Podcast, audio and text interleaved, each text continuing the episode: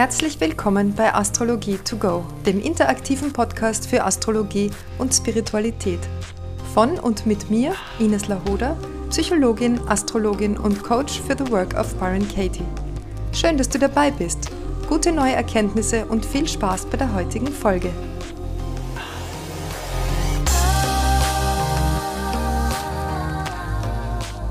Heute gibt es mal eine Frage zu einem medizinischen Problem.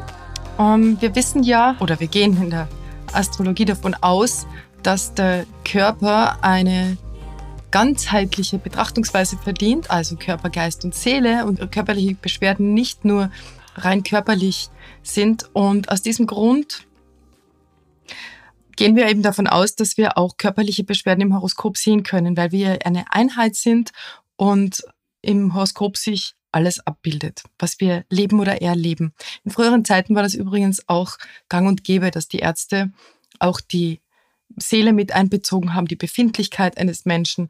Das war ganz normal. Und heutzutage ist es eher nicht so. Heutzutage wird der Körper eher als getrennt betrachtet oder als oft auch ursächlich für alles andere. Also der Körper ist alles, was existiert und die Seele sei ein Produkt des Körpers.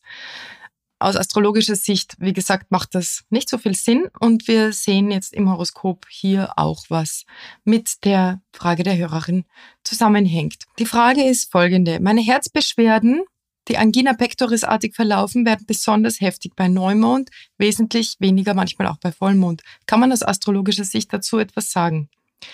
Also, wenn wir das Herz betrachten, dann schauen wir traditionell auf die Sonne. Die Sonne zeigt ja an, wer wir sind, wie wir handeln und wie wir uns schöpferisch ausdrücken wollen. Hier im Horoskop haben wir eine Krebssonne in einer sehr weiten Konjunktion zu Merkur, Trigon zu Neptun und sie steht im elften Haus. Und der Löwe, das Zeichen, das von der Sonne beherrscht wird, herrscht übers zwölfte Haus. Das heißt, die Sonne kommt aus dem zwölften Haus und steht im elften Haus hier im Trigon zu Neptun.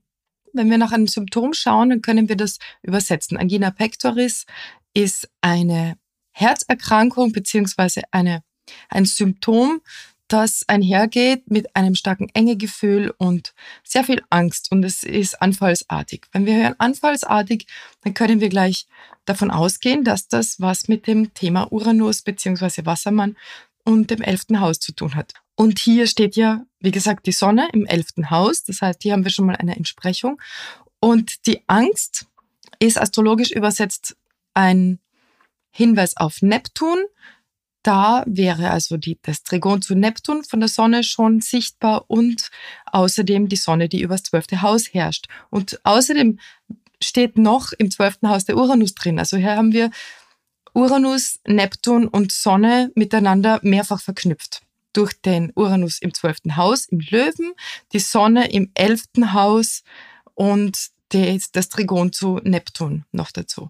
Jetzt können wir schauen, ähm, was ist denn gemeint mit einer Elfthaus-Sonne, die vom zwölften Haus kommt. Eigentlich ist das ein Hinweis darauf, wenn die Sonne über das zwölfte Haus herrscht, dass es einen Verlust der Lebensfreude gibt. Im zwölften Haus finden wir ja das, was wir verloren haben, entweder schon vor der Geburt beziehungsweise auf dem Weg zum Geborenwerden oder aber im Laufe des, des, der frühen Kindheit. Es kann aber auch sein, dass das schon aus einem Vorleben kommt und mitgebracht wird. Wir haben ja hier das Geburtshoroskop vor uns und im Augenblick der Geburt war das schon angelegt. Das heißt, noch bevor man irgendwelche Umwelterfahrungen gemacht hat oder Erfahrungen mit den Eltern oder sonstigen Bezugspersonen, war das schon so angelegt und die Prägung besteht. Also Sonne, die über das elfte Haus herrscht, bedeutet unter Umständen den Verlust des Vaters, den Verlust der Väterlichkeit. Es könnte natürlich auch ein sehr sensibler, intuitiver Vater gewesen sein, der dem Kind beibringt,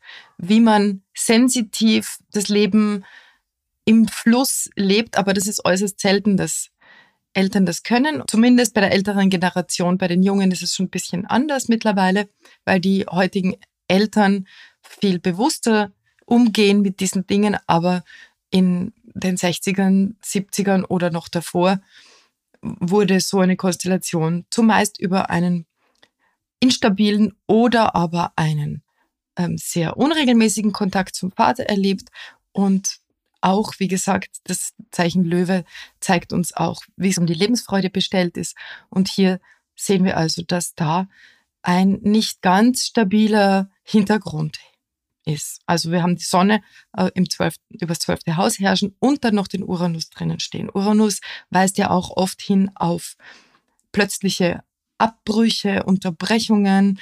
Das heißt also, es könnte zum Beispiel sein, dass hier immer wieder Unterbrechungen stattgefunden haben, wenn dieser Mensch sich ins, im Spiel befunden hat, im Flow befunden hat, im kreativen Flow. Das wäre ja Sonne zwölftes Haus und da gilt es eben auch wieder hinzufinden. Also Sonne herrschend über das zwölfte Haus in Haus 11 würde übersetzt ins Erwachsene bedeuten, ich gehe ganz intuitiv meinem schöpferischen Drang nach, meinem sehr ungewöhnlichen individuellen Schöpferdrang und drücke mich auf ebenso ungewöhnliche Weise aus, und zwar im elften Haus, also vielleicht in der Freizeit, mit Hobbys, in Gemeinschaft, mit Freunden. Und hier ist es ja eine Krebssonne, das heißt, ich werde vielleicht auf ungewöhnliche Weise für meine Freunde sorgen und da auch sehr intuitiv sein. Ich werde hoffentlich wissen, was meine eigenen Bedürfnisse sind und diese innerhalb einer Gruppe erfüllen können. Und das auch noch mit Hilfe von sehr rücksichtsvoller Kommunikation beziehungsweise Kommunikation, die darauf abzielt, dass das Gegenüber sich auch wohlfühlt und gehört wird, gesehen wird. Aber es sollte schon etwas sein, was eben nicht jeder macht. Das ist ganz wichtig, denn dieser Uranus, der möchte ja der möchte ja das Außergewöhnliche. Der möchte ja die, die traditionellen Grenzen durchbrechen und möchte sich eben nicht in eine Hierarchie einordnen. Und wenn wir schauen, wo der Uranus herrscht, der herrscht hier im sechsten Haus. Das heißt, es würde vielleicht auch ein ungewöhnlicher Arbeitsplatz hier in Frage kommen, beziehungsweise eine ungewöhnliche Art, Arbeit zu verrichten. Nur steht im sechsten Haus hier auch der Chiron und hier wird auch diese Außergewöhnlichkeit, die Ungewöhnlichkeit vermutlich nicht so richtig gelebt werden können. Und wenn das auf Dauer unterdrückt wird, das Ausbrechen wollen, das Überschreiten wollen von herkömmlichen Grenzen, das nicht nicht mehr sich richten müssen nach dem, was man tut, was man kann, darf, soll oder muss, dann wird sich das irgendwann im Körper niederschlagen. Der Stress, der dadurch entsteht. Denn man muss ja du weißt ja schon, Uranus muss ja gelebt werden. Alle Anteile von unserem Horoskop, die tragen ja eine gewisse Energie mit sich und die Energie verschwindet ja nicht, wenn man sie nicht lebt. Und deshalb ist es so, dass wir diese Energie dann leben oder erleben, indem wir sie übers Außen erfahren. Wir haben dann vielleicht Menschen um uns, die gestresst sind oder die den Uranus in irgendeiner Weise ausleben. Das heißt also zum Beispiel unverlässlich sind oder auch, kann natürlich auch im besten Fall sehr witzige Leute sein. Uranus hat ja sehr, sehr viel Witz und auch Sarkasmus und Ironie mit sich, Selbstironie auch. Das könnte natürlich eine Variante sein, aber eine häufige Variante ist auch, dass Beziehungen immer wieder abgebrochen werden oder in diesem Fall vielleicht auch ein sehr wechselhaftes Arbeitsleben, sehr stressiges Arbeitsleben herrscht und die eigene Freiheit hier komplett nicht gelebt werden kann. Und dann, wie gesagt, erlebt man es übers Außen oder man hat es im Körper. Man erlebt es im Körper und dauerhafter Stress im Körper richtet natürlich nichts Gutes an, ähm, schadet dem Immunsystem und natürlich kann es auch so weit gehen, dass organische Schäden entstehen. Alle Symptome, wenn die sich lang genug im Körper manifestieren und der Körper lange über langen Zeitraum hinweg immer im Stress ist, dann werden die Organe irgendwann in Mitleidenschaft gezogen, das ist klar. Also kann es auch durchaus sein, dass wir hier dann darüber einen Hinweis auf eine körperliche Erkrankung auch bekommen. Da an den Anfang nimmt es aber über diese, über dieses Nicht-Leben können der eigenen Individualität, der eigenen Freiheit. Und selbst wenn dieser Mensch jemand ist, der sehr, sehr freiheitsliebend erscheint und sich nicht einsperren lässt und seinen Uranus hier ausagiert, der, in der Kompensation, dann muss man wissen, in der Kompensation haben wir immer noch einen Mangel zugrunde liegen, an, einen Mangel an individuellem Spielraum, an individuellem, ja, freiwilligem entscheiden können und wählen dürfen. Und das muss wieder gewonnen werden, das muss wieder entdeckt werden. Wie kann man das jetzt machen? Wie könnte man sowas angehen? Man müsste schauen, wo hat dieser Mensch in diesem Horoskop, wo befindet sich erstmal die Mondknotenachse, dann wissen wir, wo sie herkommt. Und zweitens, wo herrscht und befindet sich Saturn in dem Horoskop? Und hier würde man ansetzen und sagen, gut, wir nehmen uns diese zwei Faktoren vor, den Saturn, weil der derjenige ist, der den Uranus beschneidet und die Mondknotenachse, damit wir wissen, wo es im Leben hingehen soll, wo die Richtung ist. Und dann würden wir uns hier zusammensetzen und gemeinsam die Glaubenssätze herausarbeiten, die diese Lebensfreude und die, diesen freien, spontanen, individuellen Ausdruck bremsen und diese Glaubenssätze aus dem Weg räumen, damit hier mehr Raum ist für Schöpferisches sich entfalten können. Ja, ich hoffe, das war wieder ein bisschen erkenntnisreich. Wenn dir der Inhalt gefällt, wenn du mehr wissen willst, komm in meine Kurse. Es startet am 13. Januar der neue Basiskurs für psychologische Astrologie. Da erkläre ich ganz genau, welche astrologischen Prinzipien hinter den ganzen Symbolen stecken, was die alle bedeuten, was die einzelnen Tierkreiszeichen bedeuten. Wir lernen die Aspektlehre, wir lernen das System der Häuserherrscher und ganz genau die Mondknotenachse.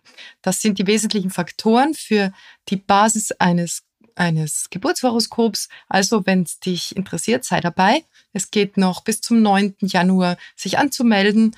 Außerdem findet vom 8. bis zum 12. Januar der Horoskop-Deutungskurs statt, wenn du also schon recht sattelfest bist in den Archetypen, Zuschreibungen, wenn du genau Bescheid weißt über die Planetenprinzipien, über das Häusersystem, aber dir noch schwer tust beim Deuten, bei der Zusammenschau von so einem Geburtshoroskop, dann komm in die Deutungswoche.